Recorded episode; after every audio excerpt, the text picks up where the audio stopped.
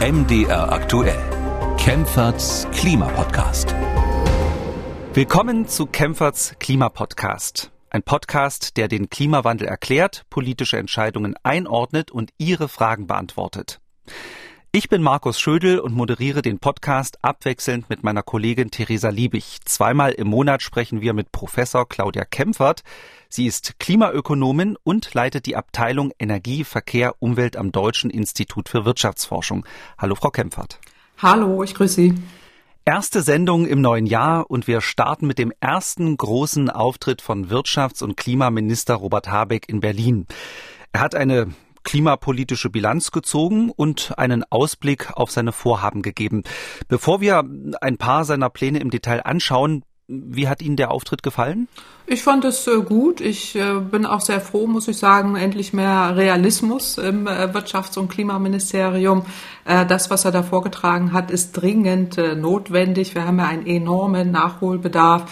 Die Zahlen, die er vorgelegt hat, das ist endlich mal Realismus pur, ambitioniert, überfällig und ich fand ihn da auch recht authentisch. Also insofern hat mir gut gefallen. Der Minister hat ja gleich, sage ich mal, mit den äh, schlechten Nachrichten angefangen. Deutschland wird mhm. in diesem und im nächsten Jahr seine Klimaziele wahrscheinlich verfehlen. Und wenn sich nichts ändert, auch 2030. Und so hat er sich ausgedrückt. Wir hören mal rein. Das wird Sie jetzt nicht so sehr überraschen. Wir starten nicht auf der Ziellinie, sondern mit einem gehörigen Rückstand. Wir müssen jetzt in den nächsten Jahren effizienter und schneller werden. Das Tempo und die Konsequenz müssen zunehmen. Im Prinzip kann man über den groben Daumen sagen, wir müssen dreimal besser sein in allen Bereichen. Frau Kempfert, tiefes Atmen von Herrn Habeck. Man hört quasi die Last auf seinen Schultern. Ist das eine realistische Einschätzung von Herrn Habeck? Ja, absolut. Also Realismus pur, würde ich sagen. Und es ist ja auch verständlich, dass er erstmal abschichtet. Also die Inventur hat ja ergeben, was wir alle schon äh, seit Jahren äh, sagen, dass wir wahnsinnig äh, spät dran sind, dass der Ausbau der erneuerbaren Energien verzögert wurde, dass wir viele Hemmnisse haben, viele Barrieren. Und ich glaube, bei dieser Inventur ist ihm doch mal wahrscheinlich recht schwummrig geworden, wo er gesehen hat, was das Wirtschaftsministerium da alles auch in der Vergangenheit eben nicht so auf den Weg gebracht hat, wie wir es eigentlich hätten gebraucht. Und deswegen das tiefe Atmen und auch eine realistische Einschätzung. Und das ist jetzt wahnsinnig viel Arbeit äh, für ihn, äh, für sein Ministerium danach zu justieren.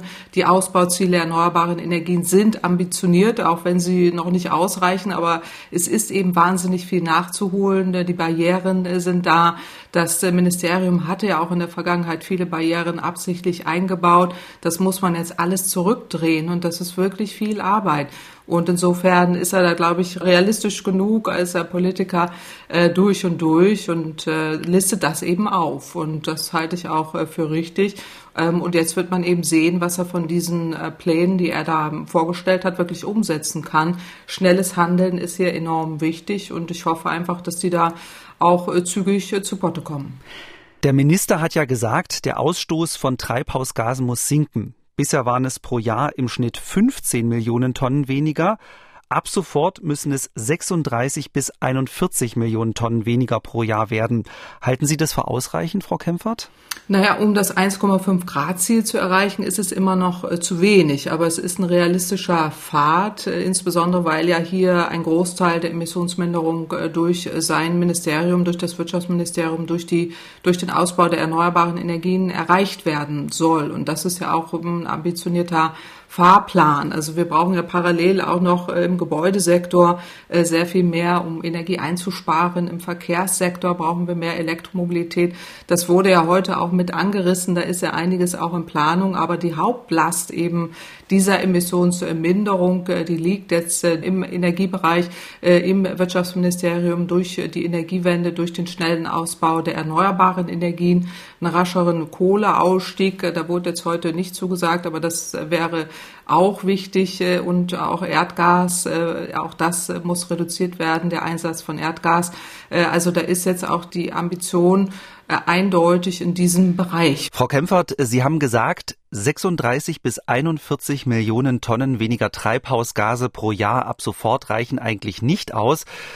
Haben Sie eine Zahl, wie viel Tonnen weniger das sein müssten? Na, wir müssen äh, insbesondere, um eben diesen Paris-kompatiblen Pfad zu erreichen, also die Klimaneutralität eigentlich schon bis 2035 erreicht haben müssen. Das heißt, äh, die Emissionen müssen noch schneller sinken. Und äh, das äh, bedeutet jetzt auf einem solchen Paris-kompatiblen Pfad, dass es äh, 50 äh, Millionen Tonnen mindestens sein müssten, äh, die wir nach unten bringen müssen. Und das hat eben auch zur Konsequenz, dass man noch schneller die erneuerbaren Energien eigentlich ausbauen äh, muss. Also bisher geht ja die Regierung jetzt in diesem Papier von 100 Gigawatt Windenergie aus. Das müssten eigentlich 150 Gigawatt äh, sein und 200 Gigawatt PV.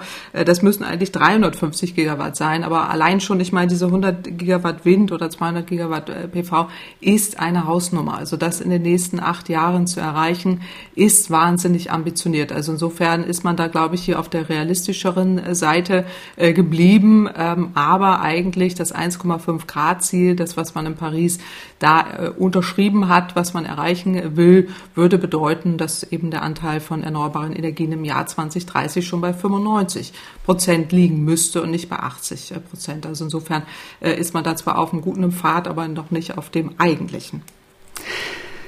Der Minister hat ja äh, zwei Klimaschutzpakete angekündigt, eins für Ende April und eins für den Sommer. Dabei hat er auch schon ein paar Punkte genannt. Äh, schauen wir uns vielleicht mal ein paar Punkte an.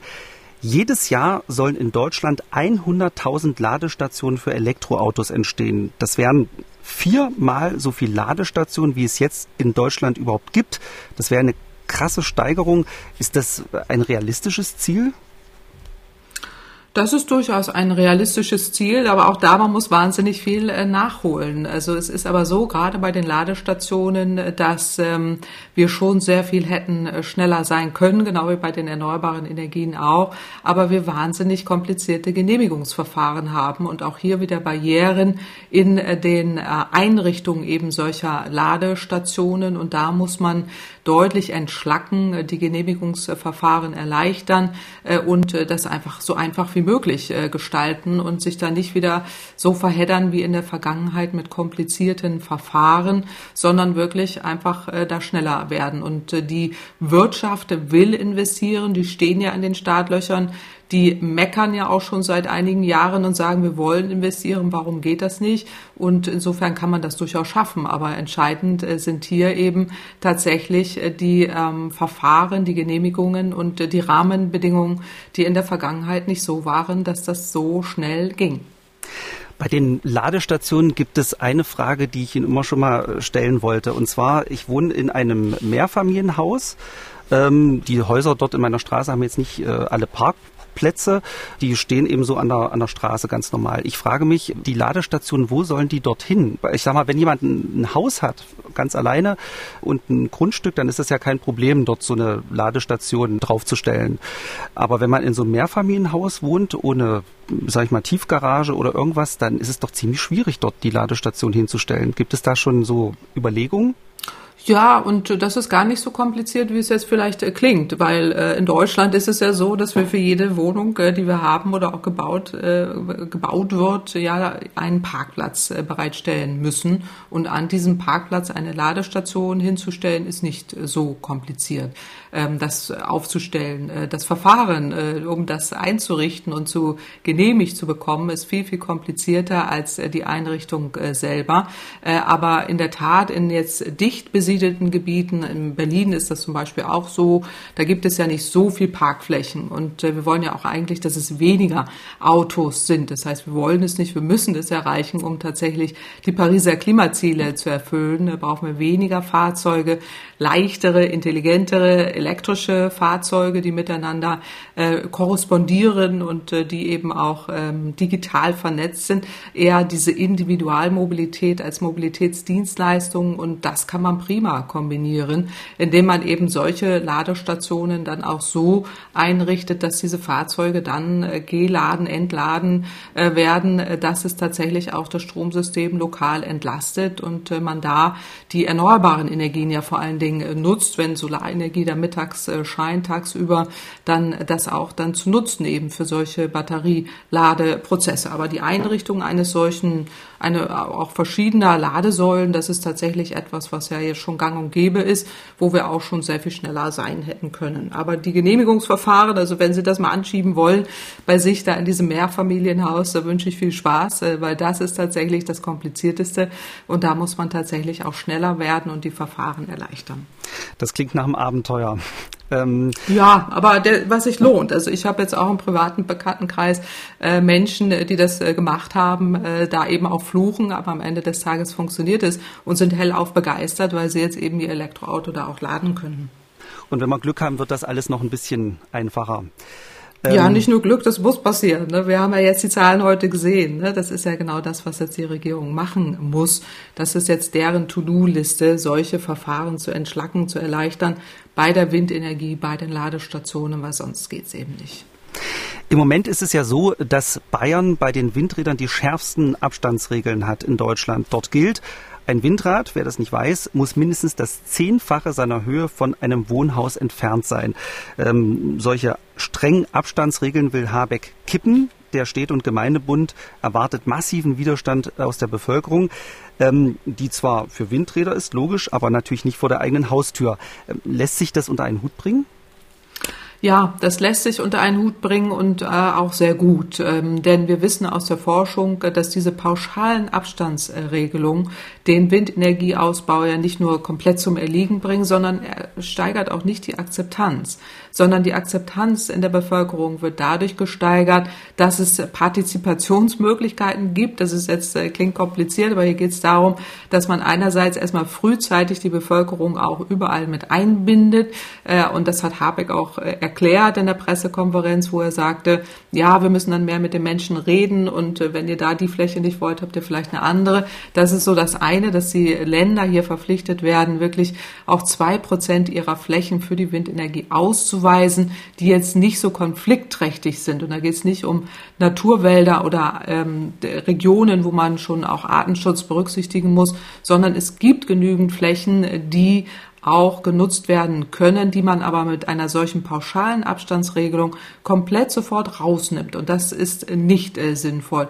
Das ist das eine. Und das zweite ist, wenn man wirklich die Akzeptanz erhöhen will, sollte man besser auf finanzielle Beteiligungsmodelle gehen. Das zeigt die Forschung sehr eindeutig. Mecklenburg-Vorpommern hat es gemacht, Brandenburg teilweise auch, ähm, dass man eher, wenn man Beteiligungen hat, dass man zum Beispiel die Kommune ihr Schwimmbad finanzieren kann, günstige Stromtarife in der Kommune da sind oder andere finanzielle Beteiligungen da sind, dass die Akzeptanz enorm nach oben äh, geht. Je mehr die Menschen da einbezogen werden, äh, und hier geht es nicht darum, irgendwie Geld da rauszukaufen, sondern je mehr sie eingebunden werden, je mehr da auch ein Gewinn gesehen wird. Und äh, das ist dann tatsächlich so, dass die Bürgerinnen und Bürger da auch hinterstehen, desto mehr schafft man eben auch die Möglichkeiten, Windenergie konfliktarm nutzen zu können. Und in den Regionen, wo man es klug gemacht hat, funktioniert es hervorragend.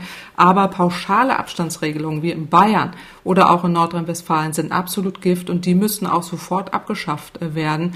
Da wäre ich auch sehr dafür, dass man überhaupt diese Ermöglichung abschafft und damit eben auch diese sehr starke Verweigerung dieser Bundesländer für den Windenergieausbau aufhebt.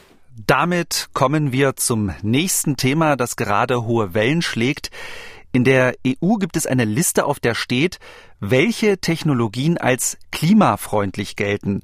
Das System nennt sich EU-Taxonomie. Frau Kempfert, können Sie vielleicht mit einfachen Worten erklären, was das sein soll? Ja.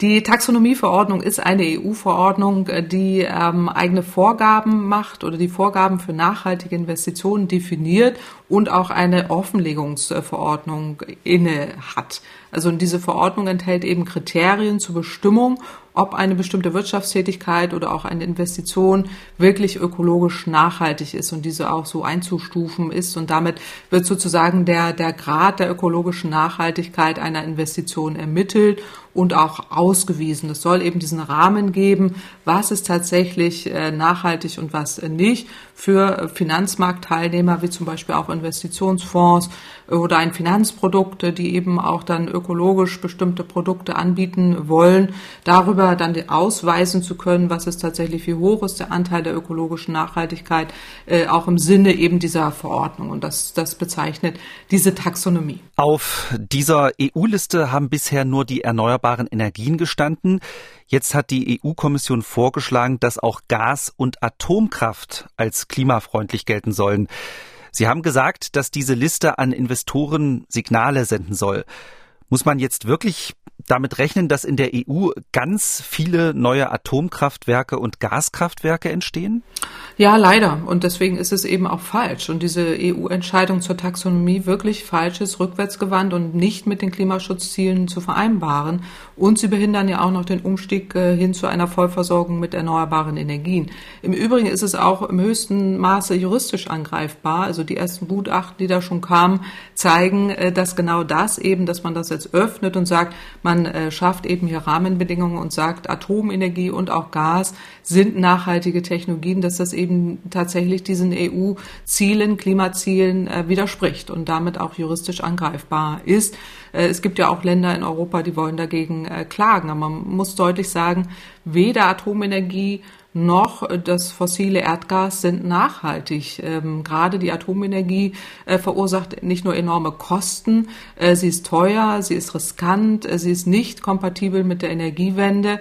Äh, auch das fossile Erdgas verursacht äh, hohe Treibhausgasmengen, nicht nur bei der Förderung, auch bei der Verbrennung. Und äh, das sind alles wichtige Komponenten, die man da hätte berücksichtigen müssen. Insofern ist es tatsächlich hoch problematisch, dass man jetzt diese beiden Aspekte oder beide ähm, Technologien in der Taxonomie verankert hat, ähm, weil man damit tatsächlich nicht auf dem Paris-kompatiblen Pfad wird bleiben können. Insbesondere auch, äh, was jetzt die, äh, die Investitionen eben in diese Technologien angeht. Aber hier geht es auch um Subventionen, das muss man auch deutlich sagen. Atomenergie rechnet sich nur mit hohen Subventionen und um die geht es ja wohl offensichtlich auch hier, wenn man eben das unter dem EU-Label laufen lassen will. Bundeskanzler Olaf Scholz hat ja deutlich gemacht, dass er nicht so richtig daran glaubt, dass dieses äh, Taxonomieprinzip funktioniert. Aber Sie glauben da auf jeden Fall dran.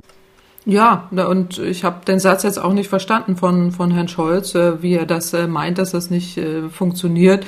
Natürlich funktioniert es. Die Investoren ähm, machen ja gerade diese Rahmenbedingungen, schnüren ihre Portfolios und schreiben da rein, was nachhaltig ist und was nicht nachhaltig ist. Und fossiles Erdgas ist auf Dauer nicht nachhaltig. Es werden ja jetzt Investitionen getätigt, das darf man ja nicht vergessen, beide Technologien, Atom und äh, fossiles Erdgas. Wenn man jetzt Investitionen tätigt, werden diese Technologien über mehrere Jahrzehnte im Einsatz äh, sein. Wir reden hier eigentlich von einer Klimaneutralität bis 2035 oder 2040, aller spätestens 2045. Das heißt, solche Investitionen, gerade was fossiles Erdgas angeht, äh, sind nicht kompatibel mit diesem Pfad.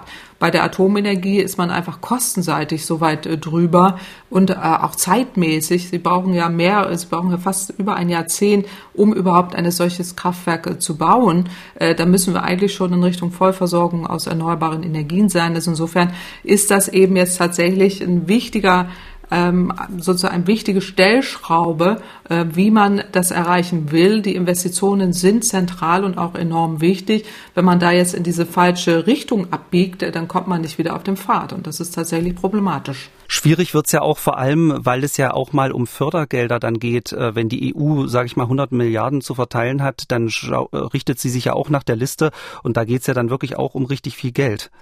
Ja, ganz genau. Darum geht's hier auch. Also es geht um richtig viel Geld. Äh, es geht um Subventionen und Atomenergie rechnet sich nur mit riesigen Subventionen. Und wenn da die Fördergelder dann äh, verteilt werden, geht das eben jetzt in diese Kanäle. Und das ist tatsächlich äh, nicht nachhaltig. Also äh, wenn Länder investieren wollen und da Stranded Investments, also herausgeschmissenes Geld praktisch für Investitionen ausgeben wollen, sollen sie das selber tun, aber bitte nicht mit EU-Geld. Äh, das, das ist tatsächlich der Fehler. Die Bundesregierung bereitet jetzt eine Stellungnahme vor. Die grüne Bundesumweltministerin Steffi Lemke hat schon mal durchblicken lassen, wie diese Stellungnahme voraussichtlich ausfallen wird. Äh, hören wir da mal ganz kurz rein. Wir werden als Bundesregierung unsere Stellungnahme jetzt in den nächsten Tagen abschließen und an die EU-Kommission übermitteln. Diese Stellungnahme wird ein klares Nein zur Aufnahme der Atomkraft in die Taxonomie beinhalten. Das vertritt die Bundesregierung geschlossen. Das ist gut so und das werden wir an die Kommission so übermitteln. Es liegt dann in der Tat in der Entscheidung der Kommission, wie sie mit ihrem Taxonomievorschlag weiter umgeht. Es liegt nicht in der Macht der deutschen Bundesregierung oder des EU-Parlaments alleine oder des äh, Rates der Mitgliedstaaten, diese Entscheidung der EU-Kommission komplett zurückzudrehen. Das muss die EU-Kommission jetzt für sich klären, ob sie trotz der klaren Stimmen, die nicht nur aus Deutschland kommen, gegen die Atomkraft, diesen sogenannten Delegated Act jetzt umsetzen will. Bei der Atomkraft scheint die Bundesregierung also Nein zu sagen. Beim Gas ist das noch nicht so klar. Klimaaktivisten werfen den Grünen vor, dass sie in der Koalition nicht genug Druck gemacht haben, Gas aus der Taxonomie rauszunehmen. Ähm, Frau Kempfert, sind diese Vorwürfe berechtigt? Ja, ich sehe schon so. Also ich meine, das kann man das nicht einer Partei vorwerfen, aber die hätten wahrscheinlich noch äh, da eher noch eine Mehrheit generieren äh, können, da stärker zu insistieren. Aber auch bei den Grünen ist da die Stellungnahmen, die sind ja auch nicht alle eindeutig. Also es gibt, glaube ich, schon eine Mehrheit, äh, dass man da eher realistisch einschätzt, dass wir kein fossiles neue Investitionen in fossiles Erdgas benötigen, äh, um eben äh, tatsächlich auf diesen Paris-kompatiblen Klimapfad äh, zu kommen. Also der Druck wäre da schon richtig äh, gewesen, ähm, da entsprechend auch zu insistieren. Aber offensichtlich sind da auch die Fronten äh, verhärtet, denn gerade die SPD ist ja sehr stark auf fossiles Erdgas ausgerichtet. Ähm, der Streit ist ja auch da bei der Pipeline Nord Stream 2. Ähm, das wird ja nicht unbedingt besser. Also insofern ähm, haben wir da einfach, äh, sind wir da auf dem falschen Weg. Äh, und da muss man deutlich sagen, fossiles Erdgas ist im Moment ja auch wahnsinnig teuer. Wir haben Streitigkeiten dazu, ähm, gerade über die Pipeline. Es gibt geopolitische Konflikte ähm, und wir müssen weg auch von Gas für die Heizung. Das haben wir ja schon eingangs äh, besprochen. Wir müssen weg auch von fossilem Erdgas äh, in der Industrie eher in Richtung Energiesparen, erneuerbare Energien. Da ist die Liste der Aufgaben ja so lang. Wenn wir jetzt wieder Brückentechnologietheater machen, verlieren wir wieder zehn Jahre äh, und enden dann da, wo wir jetzt bei Atom und Kohle jetzt auch irgendwann waren. Zehn Jahre Brückentechnologietheater und dann wird's teuer. Da muss man äh, wieder enorm äh, dann entschädigen. Man muss Gelder zahlen, damit das alles rückabgewickelt wird. Das könnte man sich sparen. Aber den Mund rede ich mir seit Jahrzehnten hier fusselig. Und das ist jetzt beim Gas genau genauso wie vorher bei Atom und Kohle, aber so ist es halt. Ähm, und insofern biegt man da einfach falsch ab und das macht Europa tatsächlich falsch. Äh, zumal aber jetzt Deutschland vielleicht auch nicht so viel mehr beeinflussen kann. Diese Stellungnahme ist zwar gut und richtig, aber bei Atom äh, sollte sich Deutschland der Klage anschließen, die andere Länder da haben, äh, denn das ist der einzige Weg, dass man da zumindest vielleicht noch etwas Gehör sich schaffen kann.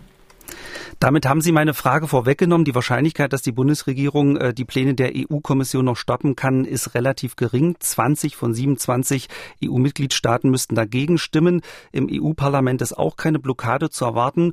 Ähm, Sie haben gesagt, Deutschland soll sich äh, der Klage von Österreich anschließen. Das Land will ja vor den Europäischen Gerichtshof ziehen. Luxemburg hat schon angekündigt, äh, sich auch anzuschließen.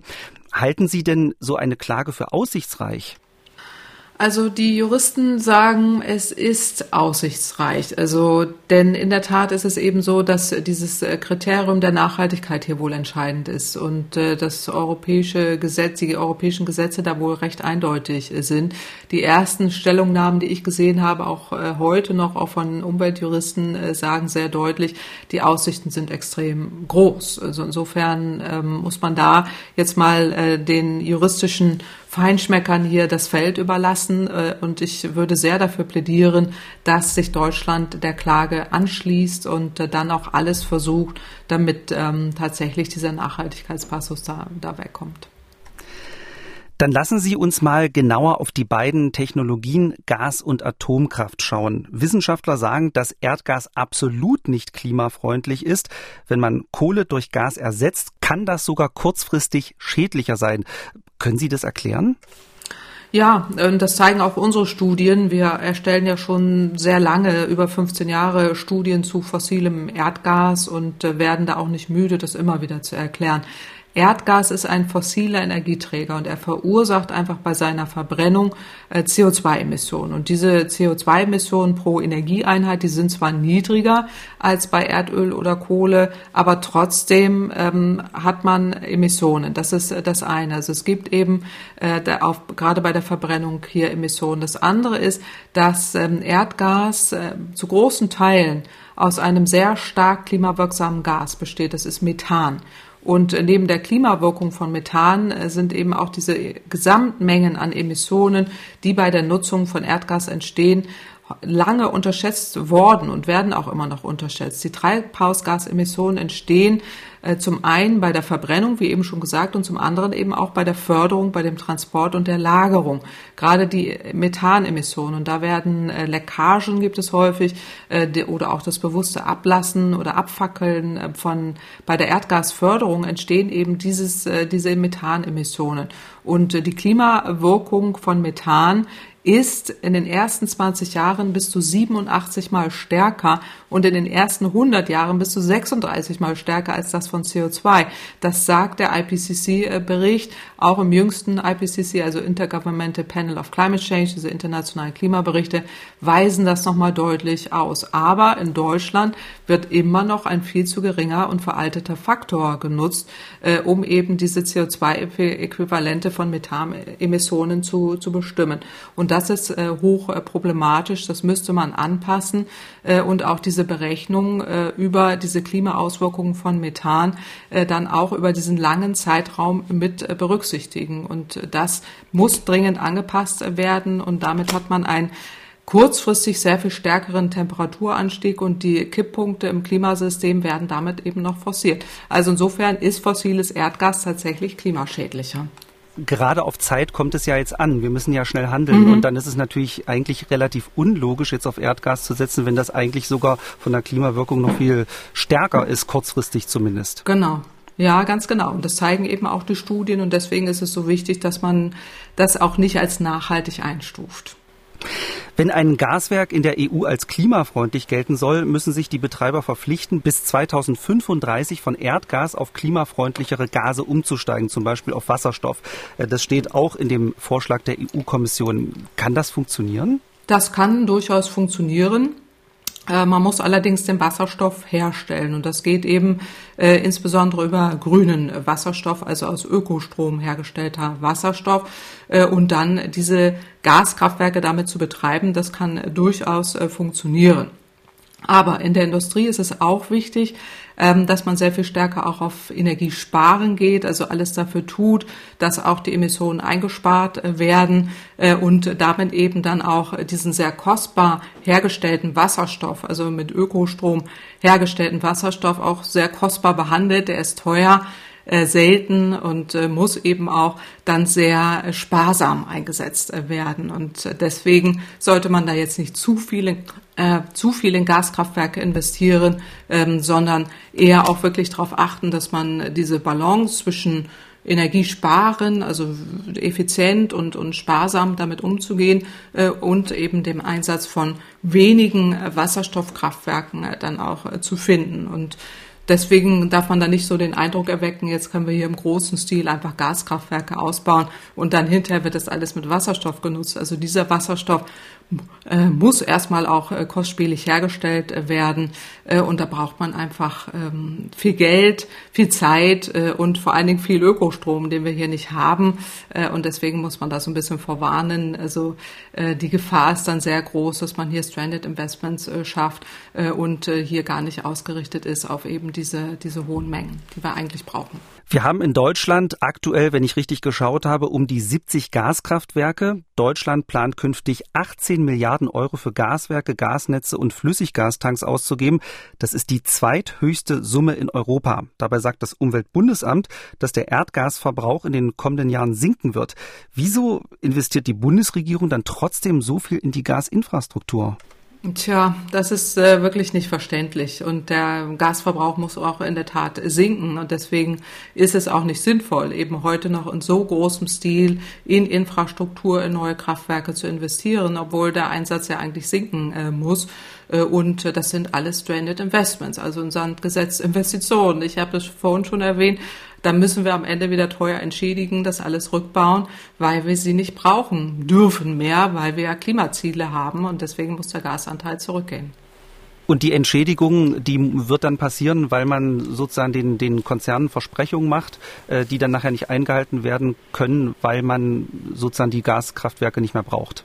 Genau, also sehr ähnlich wie bei der Atomenergie, da hat man ja auch immer Brücken, Technologietheater veranstaltet und am Ende muss man denen dann sehr viel Geld geben, äh, damit man irgendwo den Atommüll einlagern kann und die ganzen Dinge dann äh, erstattet äh, bekommen äh, und da verlangen die Konzerne dann einfach Geld. Bei der Kohle genauso, die erwarten jetzt hohe Entschädigungszahlungen dafür, dass sie die Kraftwerke eben nicht diese ganze Lebensdauer eines Kraftwerks von über 40 Jahren, wofür so ein Kraftwerk gebaut wird, dann ausnutzen äh, können. Darum geht's hier. Wenn Sie ein Kraftwerk bauen, äh, muss es lange laufen und das geht eben nicht. Das ist nicht kompatibel. Und dann sagen die Konzerne, Entschuldigung, wir haben hier investiert. Wir haben ja eine Berechtigung, dass das Kraftwerk lange läuft und dann ähm, wird es am Ende teurer und sehr viel teurer. Ich meine, Gas ist ja ohnehin im Moment sehr teuer ähm, und da müsste man schon frühzeitig gegensteuern. Das klimafreundliche Etikett soll es nicht nur für neue Atomkraftwerke geben, sondern auch für Investitionen in bestehende Meiler. Nun haben wir in Deutschland zum Jahreswechsel drei Atomkraftwerke in Deutschland abgeschaltet. Ende des Jahres sollen die restlichen drei auch abgeschaltet werden. Jetzt gibt es Stimmen, die halten das für einen Fehler. Dazu würde ich Ihnen gern einen Ton von Professorin Raffaela Hillerbrand vorspielen. Sie ist Physikerin und Philosophin am Karlsruher Institut für Technologie. Dabei gibt sie durchaus zu, dass die Kosten für die Atomkraft sehr hoch sind. Also das ist natürlich ein ernstzunehmendes Argument. Das betrifft jetzt sicherlich den Neubau von nuklearen Anlagen in Deutschland. Das betrifft aber nicht die Frage, ob man die bestehenden Anlagen noch weiterlaufen lässt also Anlagen, die schon in weitesten Teilen abgeschrieben sind oder komplett abgeschrieben sind, diese noch am Netz zu lassen, würde sicherlich ökologische Kosten im Sinne von Treibhausgasemissionen reduzieren. Da trifft das Kostenargument jetzt erstmal nicht so. Ich denke tatsächlich, dass für Deutschland das nochmal eine ganz andere Debatte wäre, ob man wieder einsteigen würde in die Kernenergie und neue Anlagen baut. Ich meine, wir haben das Know-how nicht mehr. Man müsste sich die Industrie einkaufen das sind ganz andere Fragen. Aber die bestehenden Anlagen vom Netz zu nehmen, halte ich für unverantwortlich. Unverantwortlich, das sind starke Worte. Frau Kempfert, was spricht denn dagegen, die Atomkraftwerke länger laufen zu lassen? Die sind doch bezahlt und sie liefern CO2-freie Energie. Naja, also zum einen ist es so, dass auch äh, Atomkraftwerke noch jede Menge Müll produzieren, der eingelagert werden muss. Das verursacht dann auch noch wieder Kosten.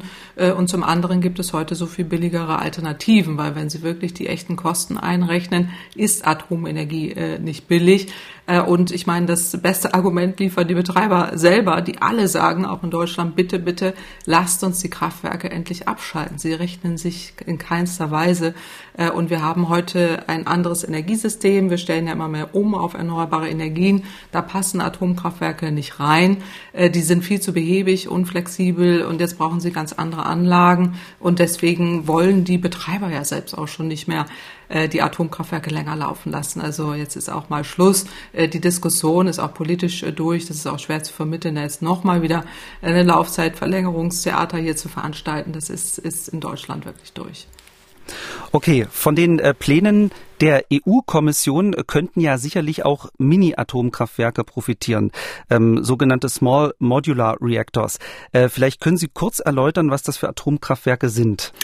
Ja, diese sogenannten Small Modular Reactors, SMRs, das sind Kernkraftwerke mit geringer Leistung, also praktisch kleine Atomkraftwerke. Die Entwicklung geht in die 1950er Jahre zurück. Das sind alles Reaktoren, äh, wo dann sehr viel weniger als üblich äh, an thermischer Leistung und elektrischer Leistung äh, produziert wird. Also eher so ein Drittel von so einem üblichen Atomkraftwerk. Ähm, und da gibt es jetzt unterschiedliche Konzepte, auch technologische, die man da im Blick hat, die man dann irgendwie verspricht. Jetzt aktuell sind so Startups wieder am Werk, das kennen wir schon, die kommen alle Jubeljahre da mal wieder seit den letzten 60 Jahren immer wieder und versprechen, ah, wir haben jetzt hier doch wieder ein neues Atomkraftwerk entwickelt. Äh, jetzt heißt es Small Modular Reactors, die eben kleiner angeblich sind, risikoärmer und irgendwie praktisch in dem Vorgarten ohne Müll äh, Atomkraftenergie äh, produzieren können, Strom Produzieren können. Äh, und das ist natürlich absolut illusorisch. Das ist eine PowerPoint-Technologie, äh, die man noch erforschen müsste. Sie ist nicht erforscht. Seit den 50er Jahren lässt man es eigentlich äh, sein, weil man hat damals entschieden, eher größere Atomreaktoren zu bauen aus Kostengründen. Die kleineren sind nochmal um ein Vielfaches teurer. Und es sind auch die Fragen der Sicherheit des Transports, des Rückbaus und auch der Zwischen- und Endlagerung völlig ungeklärt. Also das hat man hier nicht äh, geklärt und deswegen äh, sind einerseits die Baukosten extrem hoch, die Planungs-, Entwicklungs- und Bauzeiten übersteigen die ursprünglichen Zeithorizonte äh, meistens um ein Vielfaches und es besteht auch noch die Gefahr der Proliferation, also die Nutzung äh, des, der Kernwaffen, also dass man militärische Zwecke dafür nutzen kann, diesen äh, Müll dann eben auch weiter äh, zu äh, nutzen. Und das ist eben nicht wirklich eine Technik, die heute im Einsatz sein sollte und jetzt über diese große Anzahl von Anlagen, also bis zu tausendmal mehr Anlagen zu bauen, die um eben tatsächlich die Klimaziele zu erfüllen, das ist ja total totaler Wahnsinn. Also das Fazit ist hier, das ist zu teuer, zu unsicher und auch zu spät. Und wir haben so viel billigere äh, Möglichkeiten, Alternativen, die erneuerbaren Energien. Warum nutzen wir die nicht? Warum nutzen wir nicht mal diese gesamte Energie, die wir immer für solche äh, vergangenen Technologie äh, da äh, uns damit beschäftigen müssen äh, für die echte Energiewende, die so viel billiger, sicherer, friedensstiftender ist. Äh, und das sind die erneuerbaren Energien auf der ganzen Welt. Und man sieht ja auch, sie sind immer mehr im Einsatz. Und die Start-ups, die hier gerne, gerne äh, Forschungsgelder äh, auch abzweigen wollen, das verstehe ich. Aber das ist keine Lösung für die Zukunft. Es gibt ja trotzdem Länder, die an solche kleinen Mini-Atomkraftwerke glauben. Ähm, Belgien hat jetzt angekündigt, 100 Millionen Euro in die Erforschung solcher Mini-AKWs zu stecken. Sie selbst haben an einer Studie mitgearbeitet, bei der deutlich wird, dass diese Atomkraftwerke viele Nachteile haben, wie Sie ja auch eben aufgezählt haben. Was ich sehr interessant finde, ist, dass wenn man diese Strategie verfolgt, dass man diese Bauteile für diese Mini-AKWs in Serie produziert und dann vor Ort montiert, und das muss man ja in sehr großer Stückzahl, dass die dann sehr nah an Wohnsiedlungen rangebaut werden muss. Bisher sind ja Atomkraftwerke auf dem Land und dann muss man eben damit rechnen, dass äh, man auf dem Dorf oder wo auch immer man wohnt, dann doch in der Nähe so ein Mini-Atomkraftwerk hat. Ich denke mal, das hören die Leute mit Sicherheit nicht gern. Nein, und das, äh, diese, die, das ist ja auch eine Illusion. Also ich hatte ja eben schon die Nachteile aufgezählt, aber eine, ein Nachteil kommt da noch hinzu. Zu Recht äh, sagen Sie hier, dass man da sehr nah ran muss, weil man eben so viele von denen braucht. Und genau deshalb hat man ja in der Vergangenheit äh, eher große Kraftwerke gebaut, um sie möglichst weit weg irgendwo zu installieren. Das ist überhaupt nicht zu vermitteln, dass man da am Dorf äh, Rand äh, da jetzt so ein kleines Atomkraftwerk hinbaut. Bei einer Windanlage regen sich alle auf und dann wollen sie auf einmal Atomkraftwerk. Also das ist wirklich an, an Risiko, äh, also an Risiken, die man damit ja auch hat, äh, nicht zu überbieten. Äh, und es ist, wie gesagt, eine Technik, die nicht erforscht ist, wo man in den 50er, 60er Jahren entschieden hat, das machen wir nicht äh, so. Es kommt aus der U-Boot-Forschung, es kommt aus der Militärforschung. Da muss man auch irgendwann mal sagen, das Kapitel lassen wir jetzt mal äh, zu. Also die Studie, die Sie erwähnt haben, hat das Öko-Institut federführend erarbeitet, auch zusammen mit der TU Berlin. Äh, wir waren dabei und wir haben festgestellt, zu teuer, zu unsicher, zu spät und deswegen keine Option. Zu diesem Thema haben wir sehr, sehr viele äh, Hörerfragen oder Hörerreaktionen auch bekommen. Ich denke, dass wir die ein oder andere Frage damit äh, beantwortet haben. Ähm, jetzt mal weg von Fachbegriffen äh, wie Taxonomie. Kommen wir mal äh, zur Unterhaltung. Es ist ja selten, dass ein Hollywood-Film über das Klima in der Wissenschaft so hohe Wellen schlägt. Das ist jetzt aber passiert. Die schwarze Komödie läuft auf Netflix und heißt Don't Look Up mit Leonardo DiCaprio und Jennifer Lawrence in den Hauptrollen.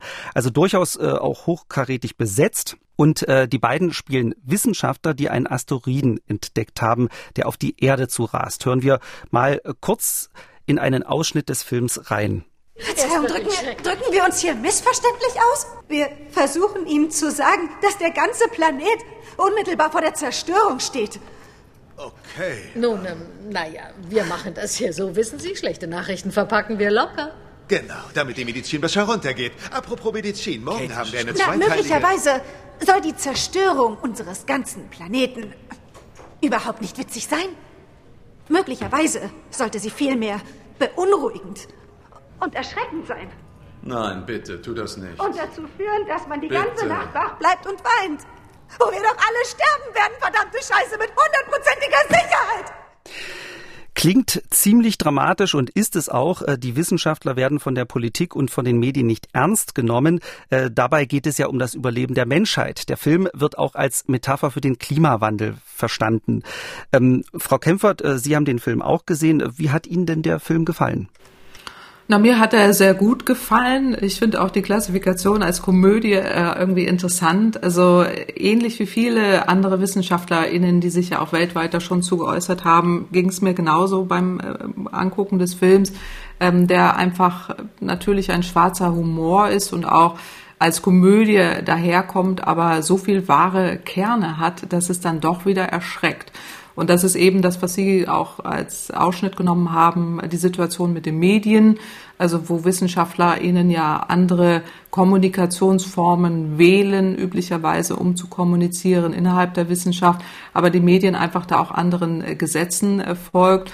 Und äh, das andere ist eben auch die Politik, äh, die dann wiederum eigenen Gesetzen äh, folgt, nämlich, äh, dass sie da abhängig ist von Wählergunst, dass Zwischenwahlen irgendwie gewonnen werden müssen, äh, dass es Wissenschaft, äh, äh, wirtschaftliche Interessen gibt und nicht äh, die Wissenschaftler im Vordergrund äh, steht, die da berücksichtigt werden müssen. Und das nimmt ja am Ende dann auch echt eine skurrile Wendung, äh, wo man äh, sich äh, fragt, äh, wie das äh, tatsächlich einmal äh, dann auch entsprechend in der Realität umgesetzt äh, werden sollte. Also da war so ein bisschen so das Lachen, was einen im Halse stecken äh, bleibt. Also gut gemacht, witzig gemacht, viele wahre Kerne.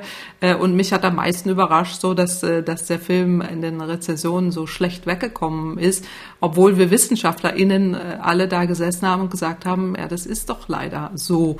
Also wenn man so wie ich jetzt auch schon seit über 25 Jahren in der Materie drin ist, auch immer kommuniziert und dann auch solche Situationen erlebt, jetzt nicht so drastisch wie da in dem Film, aber die Medien doch einfach anderen Gesetzen äh, folgen, äh, dann weiß man einfach auch, äh, wie, wie das alles abläuft. Und das fand ich, fand ich wirklich gut. Also insofern hat mir der Film sehr gut gefallen. Und ich bin auch im engen Austausch auch mit anderen WissenschaftlerInnen, weil man da so schon Szenen sich rausgesucht hat. Hast du das gesehen? Und wie hast du da an den und den gedacht? Also man hat ja da wirklich auch so viele ähm, Erlebnisse mittlerweile, die einen da auch einfallen, wenn man, wenn man den Wissenschaftler und die beiden Wissenschaftler da beobachtet. Und das würde mich natürlich jetzt sehr interessieren. Sie haben gesagt, Sie haben den Film gesehen und das hat Sie an konkrete Situationen erinnert, äh, die Sie als Wissenschaftlerin hatten. Äh, Können Sie vielleicht ein, zwei solche Situationen beschreiben, die Sie hatten, wo Sie gedacht haben, Mensch, das ist, das war wie im Film? Ja, also davon gibt es zahlreiche. Das ist ja eben das Frappierende, ähm, dass man da äh, tatsächlich jetzt nicht mit dieser Überzeichnung, aber äh, mit dem, äh, wie Medien eben funktionieren, dass es dann immer so eine ulkige Talkshow ist, äh, wo dann Themen flapsig gefallen müssen, äh, um überhaupt wahrgenommen zu werden, dass die weibliche Forscherin da ja sofort auch überall verunglimpft äh, wurde, auch in den sozialen Medien äh, und überhaupt nicht ernst genommen wurde. Der Wissenschaftler dann schon, musste dann aber völlig andere Rollen einnehmen, musste da fast so als eine Werbefigur auftreten, um überhaupt äh, wahrgenommen äh, zu werden. Also das hat schon wirklich skurrile Züge, ähm, aber wo man dann oft auch merkt, na klar, die Medien äh, haben einfach andere Mechanismen und äh, die Wissenschaftskommunikation ist auch wirklich kompliziert, weil man muss ja verschiedene Wege finden, um Erkenntnisse zu verbreiten. Also es ist ja eher eine Seltenheit, über das, was wir hier machen, über den öffentlich-rechtlichen Rundfunk, äh, da äh, Wissenschaft zu vermitteln. Es ist ja eine glücklicher, äh, eine glückliche Fügung, dass sich da die Medien öffnen eben für solche Themen. Das ist ja nicht selbstverständlich und schon gar nicht in den USA, wo der Film ja auch spielt, wo dann auch die Präsidentin übrigens äh, sehr hervorragend gespielt von Meryl Streep als im Trump-Stil, der ja wirklich äh, durchholzt durch diesen ganzen äh, Film, äh, aber auch äh, deutlich macht, also sie hat da ganz andere Verquickungen, äh, die ihr da wichtig sind. Und das ist keine komplette Ablehnung, aber eher eben die Wissen, Wirtschaftsinteressen und nicht die Wissenschaft, die da im Vordergrund äh, steht. Und äh, solche Situationen haben wir alle, also alle Klimaforscherinnen zuhauf erlebt, äh, dass äh, man äh, den äh, PolitikerInnen äh, Dinge vorträgt und am Ende des Tages wird dann ganz anders entschieden. Heute haben wir schon eine Stunde drüber geredet, äh, was da manchmal schief läuft und das sind dann auch solche Situationen, die dann da ablaufen, äh, damit am Ende dann tatsächlich äh, eben solche Entscheidungen getroffen werden, die nicht für den Klimaschutz äh, zuträglich äh, sind. Alles sehr überspitzt, aber ähm, es hat so viele wahre Kerne, dass alle WissenschaftlerInnen, die ich gesprochen habe, da wirklich genauso äh, das geguckt haben wie ich und einfach nur einem das Lachende am Halse stecken bleibt und denkt, oh Gott, ja, so ist es tatsächlich. Leider. Also Sie haben äh, gesagt, dass Sie sich äh, in, in Talkshows, wenn Sie manchmal in Talkshows sind äh, und das unterhaltend aufbereitet ist, dass Sie, dass Sie das an den Film erinnert. Ähm, gibt es äh, auch Situationen mit Politikern, wo Sie gedacht haben, die hören mir überhaupt nicht richtig zu ähm, oder Sie verharmlosen das, was ich gerade sage? Nein, den Eindruck hatte ich äh, nie und auch im Übrigen auch diese Talkshows ist ja nicht alles äh, witzig äh, gemeint, aber es gibt eben solche Situationen selten genug, aber wo eben dann eher so das Unterhaltungsmoment im Vordergrund steht und nicht, nicht der Content, also nicht, nicht der wirkliche Inhalt. Und solche Situationen wie hier so ein Podcast kann man ja in die Tiefe gehen. Das ist ja in diesen Arten von Fernsehformaten häufig nicht der Fall. Aber bei Politikern hatte ich das tatsächlich nie. Die nehmen das Thema sehr ernst und ich habe das auch nie erlebt. Das sind manche haben da andere Erlebnisse offenbar, äh, dass äh, so eher das nicht ernst genommen wurde oder es nicht verstanden wurde, worum es eigentlich geht. Das habe ich nie erlebt. Im Gegenteil, also sehr gut äh, auch informierte Politikerinnen auf allen Ebenen, die schon wissen, worum es geht. Aber Politik folgt anderen Gesetzen, als die Wissenschaft vorschlägt oder rät, was sie tun soll. Und da geht es dann eben um Zwischenwahlen, da geht es wie in dem Film, da geht es dann darum, dass bestimmte Verquickung in dem äh, Landkreis, wo man äh, drin ist, äh, da auch Wählerinnen entsprechend berücksichtigen muss, dann andere Entscheidungen hervorbringen und eben auch die wirtschaftlichen Verquickungen, die es gibt. Und die häufig dann eben dazu führen, dass es Verzögerungen äh, gibt, äh, gerade bei den Handlungen zum Klimaschutz, aber dann auch häufig äh, Situationen da sind, wo man sich fragt, na, warum ist diese Entscheidung jetzt entstanden? Das ist nicht das, was die Wissenschaft rät, aber die Politik trotzdem dies, diese Entscheidung trifft und das erfolgt eben anderen Gesetzmäßigkeiten. Sie haben es ja eben schon ein bisschen angedeutet. In dem Film sind die Rollen ja klar verteilt. Politik und Medien nehmen den Asteroiden nicht so richtig ernst. Die äh, Wirklichkeit ist ja doch ein bisschen komplizierter. Nehmen wir mal die ehemalige Bundeskanzlerin Angela Merkel. Bei ihr hatte man nicht wirklich den Eindruck, dass sie den Klimawandel nicht ernst genommen hat. Trotzdem wurde nicht das umgesetzt, was die Wissenschaft ihr geraten hat. Zumindest nicht genug. Äh, wie lässt sich das Zögern bei solchen Politikerinnen und Politikern erklären, vielleicht auch bei Angela Merkel? Ja, bei Angela Merkel, die in der Tat wirklich sehr gut verstanden hat, äh, worum es äh, ging oder geht und auch als Umweltpolitikerin ja auch äh, sehr wichtige Entscheidungen damals getroffen hat, ist es schwer immer zu beurteilen, was, was sie da manchmal gehemmt hat, zumal sie aus meiner Sicht durchaus an manchen Stellen mehr Durchschlagskraft hätte nutzen können, die sie hatte als Kanzlerin. Aber sie hat es dann an manchen Stellen genutzt und nicht an allen. Aber offenbar nur an denen, wo es ihr wichtig war, beim Atomausstieg oder bei den Flüchtlingen, das sind ja so ein paar Entscheidungen auch gefallen, wo man gemerkt hat, das ist ihr jetzt äh, wichtig. Bei der Energiewende hätte ich es mir häufiger gewünscht, ähm, zumal sie auch weiß, in welche Richtung man hätte gehen äh, müssen. Die Politik folgt anderen Gesetzmäßigkeiten. Das sind dann wirklich auch die Koalitionspartner. Es sind äh, politische Entscheidungen, die dann gerechtfertigt werden müssen. Man will da irgendwie wiedergewählt werden. Es hängt an Wahlkreisen. Es hängt an so vielen Faktoren, die eben nicht diesen optimalen Pfad hervorbringen. Also ich meine, wir sind ja mittlerweile schon, schon weiter als jetzt beispielsweise in den USA, aber selbst in dem Film habe ich den Eindruck, die äh, auch zu Recht der überzeichnete äh, Präsidentin dort, die, die ja im Trump-Stil da regiert, ähm, hat das auch ernst genommen, aber sie wurde dann ausgebremst aus der Wirtschaft. Und das, finde ich, ist wieder eine Parallele, die wir hier heute schon besprochen haben, sei es die EU, sei es bestimmte Länder, sei es bestimmte Entscheidungen, äh, die man jetzt nicht auf, nur auf die Bundeskanzlerin äh, rückführen kann, sondern auf die gesamten politischen äh, Prozesse. Am Ende des Tages gibt es Wirtschaftsentscheidungen und Abhängigkeiten, äh, die dann häufig gegen eine optimale Lösung äh, sprechen und dann auch äh, zu solchen manchmal eben völligen Fehlentscheidungen führen. Und da, um jetzt nochmal diesen Bogen zum Film wieder zu schließen, auch das ist ja am Ende so, dass eigentlich war ja eine gute Lösung auf dem Tisch. Da gab es ja sogar schon ein richtiges Programm, was, was ja auch dort dazu geführt hat, dass dass man hätte das Problem lösen können, aber es wurde eben dann im letzten Moment von bestimmten Wirtschaftsinteressen, in dem Fall jetzt von einem Softwarehersteller, aber von einer Wirtschaft, also von der Wirtschaft, die da wichtig ist, die die Politik ähm, da auch an der Marionette hat, äh, zurückgenommen und dann in die völlig falsche Richtung gedreht. Ja, so und das ist äh, jetzt zwar nicht in dieser äh, drastischen Art und Weise jetzt auf Deutschland oder Europa übertragbar, aber ähm, es gibt einen gewissen wahren Kern und der heißt eben Wirtschaftsinteressen dominieren manchmal und bestimmen dann letztendlich auch den Weg der Politik. Jetzt habe ich Ihnen sehr, sehr, sehr viele Fragen gestellt und ich würde sagen, es ist Zeit, dass ich äh, das Feld den Hörerinnen und Hörern überlasse. Ähm, jede Woche beantwortet Frau Kempfert Ihre Fragen und die kommt diesmal von Matthias Döger. Er hat uns folgende Sprachnachricht geschickt. Hallo Frau Professor Kempfert, mein Name ist Matthias Döger aus Radebeul. Folgende Frage möchte ich an Sie richten. In der öffentlichen Diskussion ist immer vom 1,5 Grad Ziel die Rede.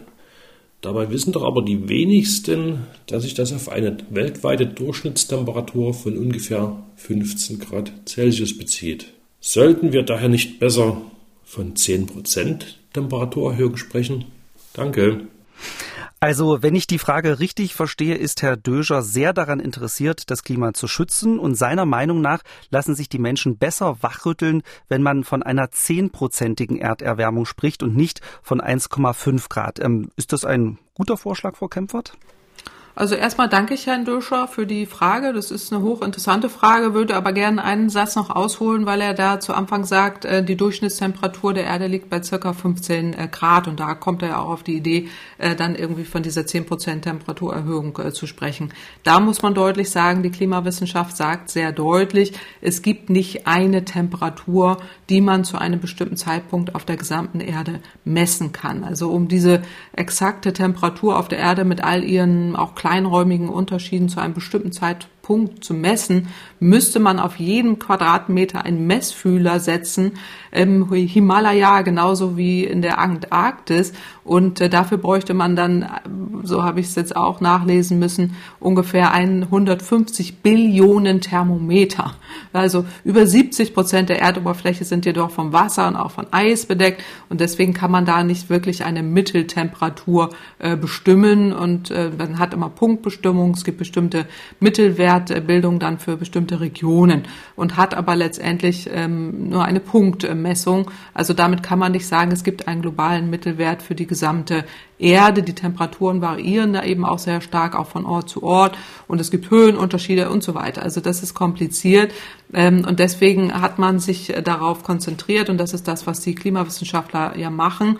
Ähm, jetzt nicht von absoluten äh, Messwerten ausgehen, ähm, sondern dass man eben diese Abweichung von der Temperatur, also die äh, Klimawissenschaft spricht da von einem 2-Grad-Ziel und nicht von einer globalen Mitteltemperatur von 15 Grad oder 17 Grad, äh, um die es ja jetzt hier gehen würde. Ähm, das heißt, äh, hier misst man eher die Veränderung der Temperatur auf lange Zeitskalen äh, und äh, eben zu, im Vergleich zum vorindustriellen Niveau. Äh, und deswegen hat man da eher das 1,5 Grad Ziel oder maximal 2 Grad ist das, was man noch tolerieren kann, um diese Kipppunkte nicht zu überschreiten. Und deswegen ist es so schwierig, da jetzt diese 10 Prozent äh, zu nutzen. Äh, die würden dann ja in der Aussage gar nicht mehr verständlich äh, sein, weswegen man sich da aus der Klimawissenschaft heraus eben auf dieses 1,5 Grad beziehungsweise 2 Grad Ziel Veränderung der Temperatur geeinigt hat und sich damit auch politisch letztendlich geeinigt hat. Und deswegen halte ich es auch für sinnvoll, bei diesem, bei diesem Wert zu bleiben oder auch von dieser Erläuterung, warum man eben diese diese Fieberkurve sozusagen oder diese, diese Graderhöhung, zwei Grad Celsius, maximale globale Temperaturerhöhung, äh, sich darauf konzentriert äh, und nicht auf äh, diese ähm, absolute äh, Temperatur, die die Erde, die man eben nicht für, für die gesamte Erde äh, feststellen kann. Also insofern wäre ich jetzt kein Fan von diesen zehn Prozent, finde es aber gut die Idee, dass, dass man äh, so etwas äh, entwickelt, äh, dass man sagt, äh, vielleicht wäre das dann irgendwie drastischer oder man würde es besser verstehen. Ich glaube, glaube aber mittlerweile auch durch die vielen Erläuterungen, die die Klimawissenschaft gibt, sind diese zwei Grad oder die 1,5 Grad inklusive Kipppunkte doch mittlerweile ganz gut verständlich. Herr Döger hat uns noch eine zweite Frage gestellt und die bezieht sich auf sein Elektroauto. Ich fahre ein Elektroauto und habe gehört, dass ich eine sogenannte THG-Quote verkaufen kann. Können Sie das dahinterliegende Prinzip erklären? Für mich klingt das alles nach grobem Umfug, noch zumal hier kein Zusammenhang zu meinen gefahrenen Kilometern besteht. Herr Döscher äh, will also wissen, äh, wie die sogenannte THG-Quote funktioniert. Frau Kempfert, können Sie das erläutern? Ich kann es erläutern äh, und will es dann auch einordnen. Also danke dafür. Ich finde es erstmal super, dass der Dösche auch ein Elektroauto fährt und sich da ja auch viele Gedanken äh, macht. Also die THG-Quote ist die sogenannte Treibhausgasminderungsquote. Das ist ein, ähm, neue, äh, eine neue Verordnung. Äh, das heißt, ähm, man hat hier den Ansatz dahinter, dass die Elektroautos ja sparsam sind und je nach Ökostromquote auch umweltfreundlicher als die Verbrennerautos. Und jetzt äh, will eben der Gesetzgeber Gesetzgeber, dass der Anteil von erneuerbaren Energien kontinuierlich steigt und das soll jetzt beschleunigt werden, indem der Staat eben diese Treibhausgasminderungsquote äh, festlegt und äh, die macht die CO2-Emissionen für die Unternehmen teurer. Also zum Beispiel Betreiber von CO2-emittierenden Anlagen müssen Emissionszertifikate kaufen, von denen sie eben nur eine bestimmte Menge auf dem Markt äh, tatsächlich anbieten kann. Und eine große Nachfrage steigt, äh, lässt diesen Preis dann eben für Zertifikate steigen äh, und umgekehrt. Also wer CO2 einspart, also mehr einspart, als er tatsächlich ausstößt, wird dann finanziell belohnt und umgekehrt. Und dieser Zertifikateverkauf, das steht jetzt dahinter, da ist jeder Halter eines batterieelektrischen Autos berechtigt, also wie Herr Döscher, ähm, also nicht Hybridfahrzeuge und auch nicht äh, Brennstoffzellenfahrzeuge und auch nicht Verbrennungsmotoren, äh, jetzt eben diese Zertifikate zu verkaufen. Also ähm, ob das Fahrzeug privat oder gewerblich äh, zugelassen ist, ist dafür unerheblich, spielt keine Rolle. Und man kann auch tatsächlich, auch wenn man mehrere Fahrzeuge hat, für jedes einzelne Fahrzeug so ein Zertifikat verkaufen. Ähm, das kann man jetzt als Privatperson, also theoretisch geht das schon, aber äh, man muss dann beim BMU äh, die, dieses Zertifikat beantragen. Ähm, aber das als Einzelner zu machen, ist relativ aufwendig.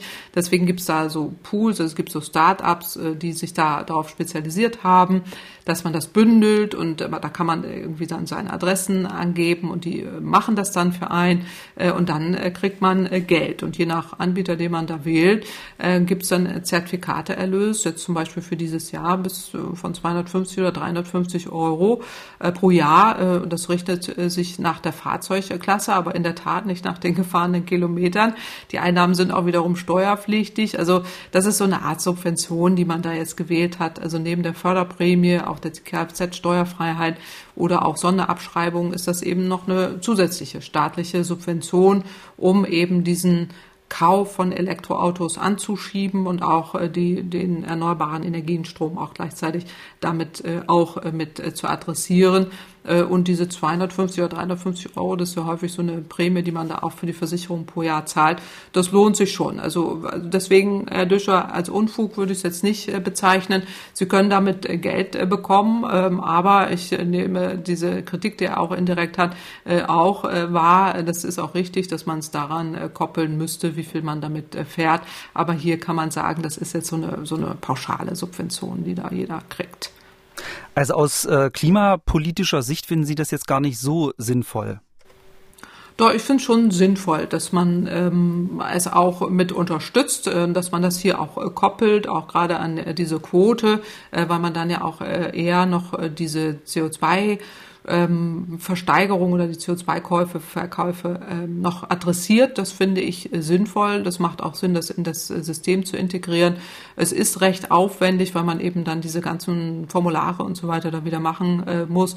Äh, und man bekommt ja eh schon ein, äh, eine Förderung. Äh, da, da kann man auch abschichten äh, und äh, auch diese staatliche Förderung eher dann zurückschrauben und dann vielleicht eher nur auf diese Art von Förderung gehen. Also grundsätzlich finde ich es richtig, dass man da unterstützt, auch Ladeinfrastruktur ausbaut und so weiter und auch einen gewissen finanziellen Vorteil für die Autokäufer hat. Das ist durchaus sinnvoll, weil sonst kriegen wir den Markt auch nicht so schnell vorangeschoben, wie wir es eigentlich brauchen. Ich fahre kein Auto und muss zugeben, als ich das äh, gelesen habe mit dieser Quote, äh, fand ich das so ein bisschen ungerecht, weil ich ja äh, im Prinzip gar keinen CO2 ausstoße, wenn ich mit dem Fahrrad fahre und ich kriege keine 300 Euro. Genau, und das ist ungerecht. Das haben wir schon lange adressiert. Also wir werben sehr stark dafür, das als sogenanntes Mobilitätsgeld für alle anzubieten. Also wenn man äh, fördert, dann äh, nicht nur für den Kauf von einem Fahrrad, äh, sondern egal, also man kriegt eben eine Mobilitätsprämie, da kann man sich eine Bahncard 100 für kaufen oder ein Fahrrad oder ein Elektroauto mitfinanzieren, also solche Dinge machen. Aber eben hier wird sehr stark, werden sehr stark die Elektroautobesitzer bevorteilt. Das ist richtig. Wenn auch Sie eine Frage an Frau Kempfert haben, äh, dann haben Sie mehrere Möglichkeiten. Entweder Sie schreiben uns eine E-Mail an klimapodcast.mdraktuell.de oder Sie sprechen uns auf unsere Mailbox. Die Nummer lautet 0800 40 400 08. Damit sind wir am Ende unseres Podcasts. Vielen Dank an alle, die zugehört haben. In zwei Wochen gibt es eine neue Folge, dann mit meiner Kollegin Theresa Liebig. Und äh, Frau Kempfert, an Sie ganz lieben Dank.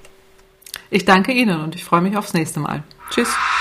MDR aktuell. Kempferts Klimapodcast.